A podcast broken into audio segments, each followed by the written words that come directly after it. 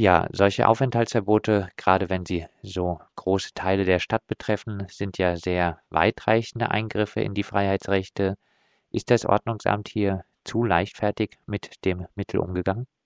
Die vierte Kammer, die diese beiden Fälle zu entscheiden hatte, hat in den beiden konkreten Fällen die Entscheidung getroffen, dass hier diese Voraussetzungen für ein solch weitgehendes Verbot nicht gegeben waren. Insofern kann man sagen, war das äh, zu viel. Die Bescheide wurden als rechtswidrig nachträglich eingestuft. Damit hat die Stadt in diesen beiden Fällen etwas getan, was sie nicht gedurft hätte. Was hat das Verwaltungsgericht dazu bewogen, zu entscheiden, die Gefahrenprognose von Stadt und Polizei reichen nicht aus, um solche Aufenthaltsverbote zu erlassen?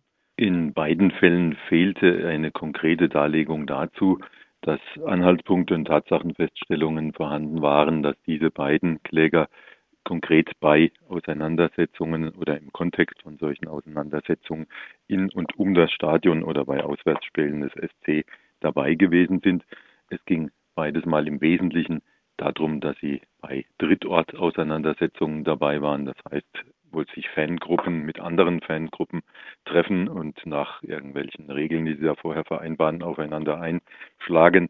Das hat aber nicht genügt, weil sich das eben davon unterscheidet, ob man dann am Stadion ohne solche Vereinbarungen mit anderen Fans, die davon nichts wissen, sich Prügeleien liefert. Also das war einer der wesentlichen Unterschiede. Wenn dazu zu solchen Drittortauseinandersetzungen nicht zusätzlich noch weitere Erkenntnisse vorliegen, und zwar belastbare, aussagekräftige Hinweise darauf, dass die Betreffenden sich auch hier im Stadion oder im Umfeld des Stadions in solcher Weise gewalttätig oder in der Szene betätigt haben, dann genügt das nach Einschätzung der vierten Kammer des Verwaltungsgerichts eben nicht. Heißt äh, so eine, auch wenn es für den Beobachter sehr abstrus wirken mag, so eine Drittort-Auseinandersetzung, die reicht jetzt nicht aus und Polizei und Ordnungsamt konnten nicht nachweisen, dass es wirklich eine konkrete Gefahr gibt, dass die Personen ähm, auch im Stadtgebiet und rund um das Stadion Straftaten begehen.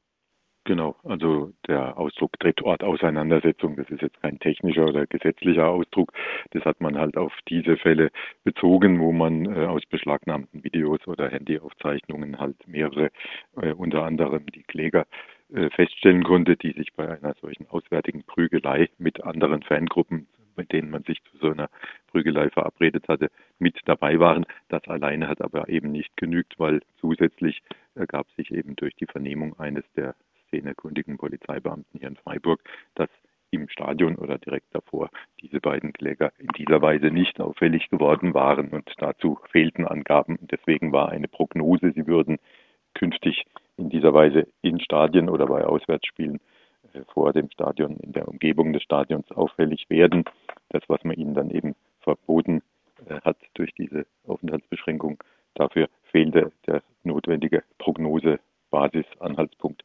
Beide Betroffenen, so das Gericht, seien vor der Verhängung der Verbote nicht ordnungsgemäß angehört worden. Eine Tatsache, die sehr wahrscheinlich auch in den anderen Fällen in denen Aufenthaltsverbote erlassen wurden, zutreffen dürfte, oder? Das kann ich jetzt so nicht sagen. Dazu kenne ich die Fälle nicht. Dazu hat die Kammer auch noch nichts entschieden. Also jedenfalls in den beiden konkret entschiedenen Fällen war es so, dass die Betroffenen, bevor diese Verbote gegen sie verhängt wurden, nicht ordentlich angehört wurden, also nicht dazu befragt wurden, wie sie das sehen. Normalerweise kündigt eine Behörde eine belastende Maßnahme an und bittet denjenigen nochmal um Stellungnahme. Das hatte hier gefehlt. Die Kammer hat auch entschieden, dass es eben nicht genügt, dass man solche Anhörungen später vielleicht noch im Widerspruchsverfahren nachholen kann, denn hier war das Widerspruchsverfahren durch den Zeitablauf eigentlich dann auch schon erledigt. Äh, es bezog sich ja auf konkrete Spieltage und Termine und bis ein Widerspruchsverfahren entschieden ist und man dort eine Anhörung nachholen kann, waren diese Termine schon rum. Also das Ganze hatte sich erledigt, deswegen war es auch nicht mehr nachholbar. Das war ein richtiger Anhörungsmangel. Der kann auch alleine schon, wenn er nicht mehr heilbar ist, zur Rechtswidrigkeit eines Bescheids führen. Ob das in den anderen künftig zur Entscheidung noch anstehenden Fällen auch so ist, das äh, entzieht sich meiner Kenntnis, aber das wird die Kammer dort natürlich genauso prüfen. Trotzdem natürlich die Nachfrage. Insgesamt gab es 19 Personen, gegen die solche Aufenthaltsverbote verhängt worden waren. Ist das Urteil ein Fingerzeig?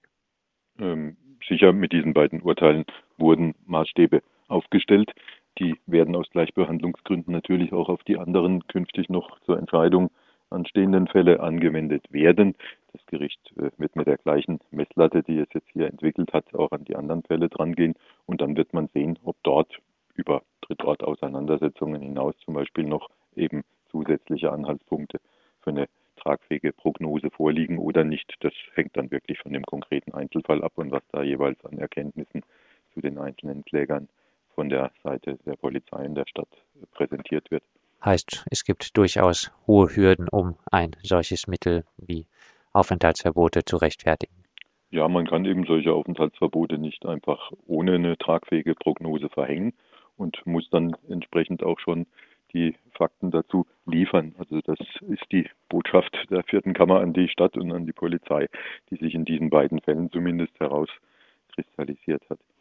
Abschließend, die beiden Kläger haben es nun schriftlich. Das Vorgehen gegen sie war rechtswidrig. Sollte das Urteil Bestand haben, gibt es für Sie die Chance, noch auf zivilrechtlichen Wege auf Schadensersatz zu klagen?